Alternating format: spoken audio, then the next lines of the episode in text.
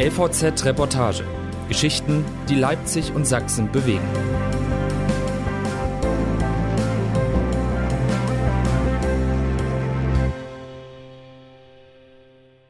Die Leipziger Schokoladenrevolution.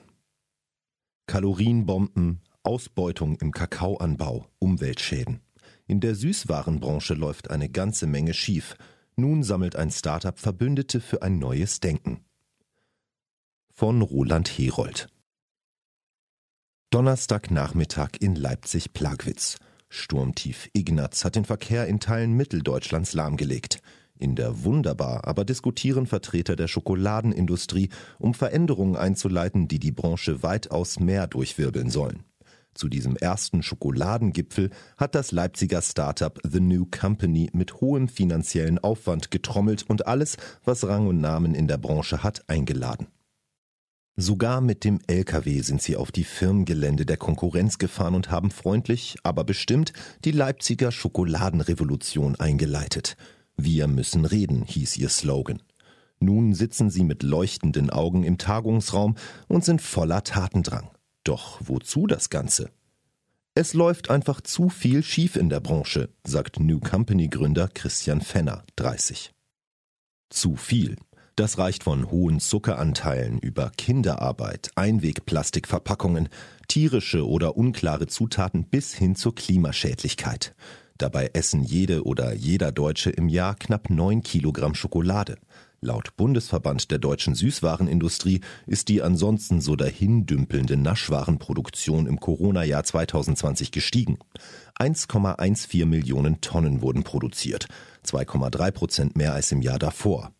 Ein heiß umkämpfter Markt, während gleichzeitig mehr als die Hälfte der Deutschen mit Übergewicht kämpft. Allerdings fordern immer mehr, vor allem junge Konsumentinnen und Konsumenten, beim Schokoladengenuss nicht nur zu schwelgen, sondern auch nachhaltig zu schlemmen.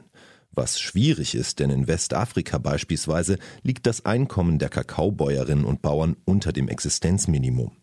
Allein an der Elfenbeinküste und in Ghana arbeiten auf den Kakaoplantagen rund 1,5 Millionen Kinder. Hausgemachte Umweltschäden wiederum schlagen auf den Kakaobaum zurück, der empfindlich auf den Klimawandel reagiert.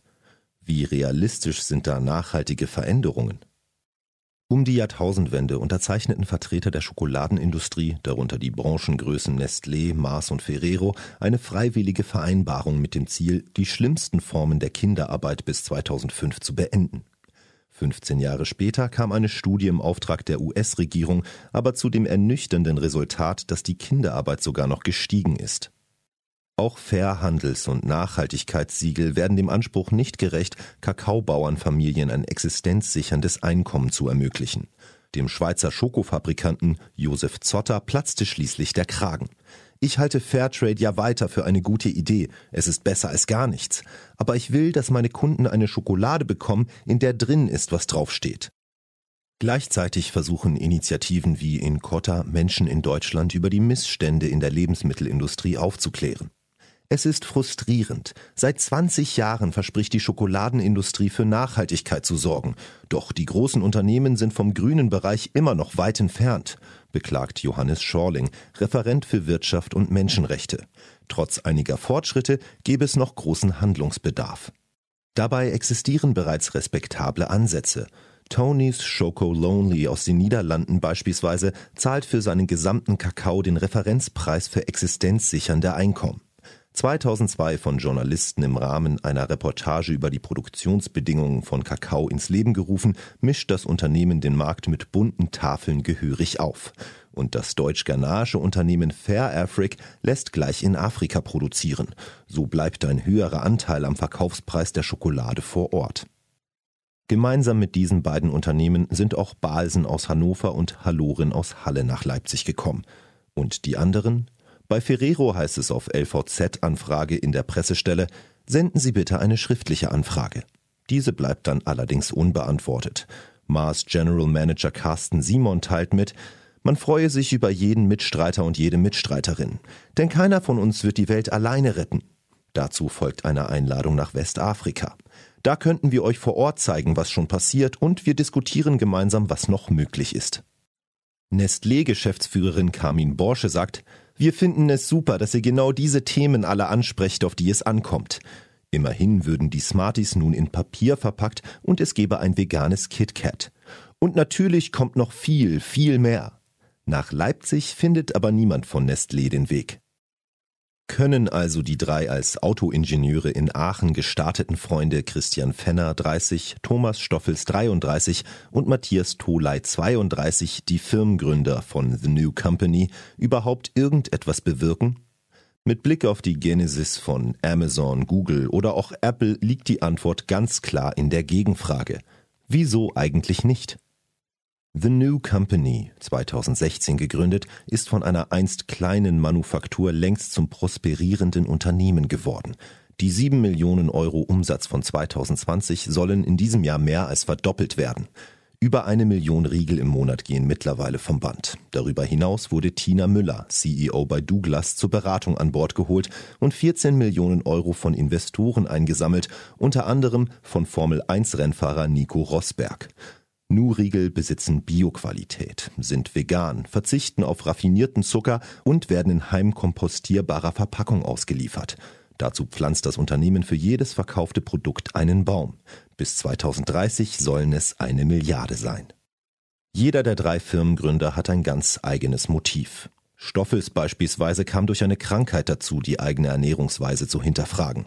Tolai wuchs mit geschwächtem Immunsystem auf und befasste sich schon früh mit dem Thema Ernährung. Und Fenner bereitete sich gerade bei einem großen Autokonzern auf ein Meeting CD-Schlitz Silber oder Schwarz verkleiden vor, als die beiden anderen anriefen und sagten, sie hätten sich da was ausgedacht. So hirnrissig es klingen mag, aber auf einmal war da die Chance, wirklich etwas verändern zu können, sagt er rückblickend. Was aber wird nach dem Gipfel bleiben? Kein Programm, keine Absichtserklärung, aber Aufbruchstimmung. Beschaffungsmanager Lars Badenhagen vom Keksgiganten Balsen aus Hannover sagt nach den vier Stunden, ich fand die Gesprächsatmosphäre einfach toll. Es war ein super Open Space. Dazu käme ein Learning der Sichtweise verschiedener Branchen. Alle blickten am Ende in die gleiche Richtung, egal ob es sich um Bio, vegane oder andere Ausrichtungen handle. Er werde diese Eindrücke nach Hannover mitnehmen und intern kommunizieren. Vielleicht sei es ja der erste Schritt auf einem langen Weg gewesen. Das war ein erster Schritt, stimmt ihm Fenner zu. Der Weg zum Schokoriegel-Reinheitsgebot sei aber ein langer, denn der Teufel lege nun einmal im Detail. So sei der Ansatz, in Herstellerländern Schokolade zu produzieren, für The New Company schwierig, weil in die Schokoriegel eben Zutaten aus der ganzen Welt flössen.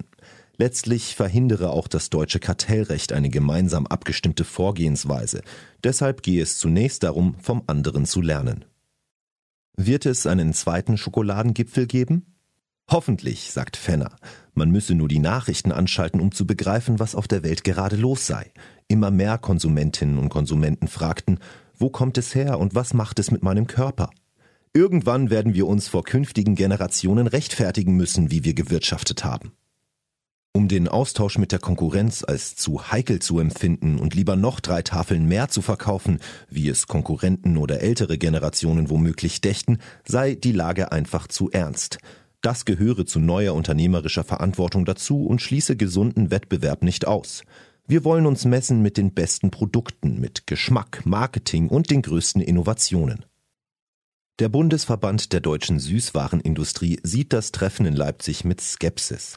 Sprecherin Solveig Schneider spricht zwar von ganz, ganz wichtigen Themen, um die es in der Branche gehe. Man halte den Schokoladengipfel aber für eine reine PR-Kampagne, für die man keine Einladung erhalten habe.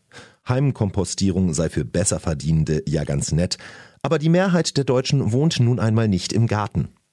Außerdem werde zwar von Zuckerreduzierung gesprochen, die Riegel seien aber kalorienreicher als der Durchschnitt und schließlich werde mit vegan geworben und auf der Verpackung stehe dann, kann Spuren von Milch enthalten. Damit konfrontiert, sagt Fenner, dies sei dadurch begründet, dass auf den Maschinen, auf denen die Nu-Riegel produziert werden, eben auch andere Schokolade entstünde. Also Revolution oder doch nur Revolte?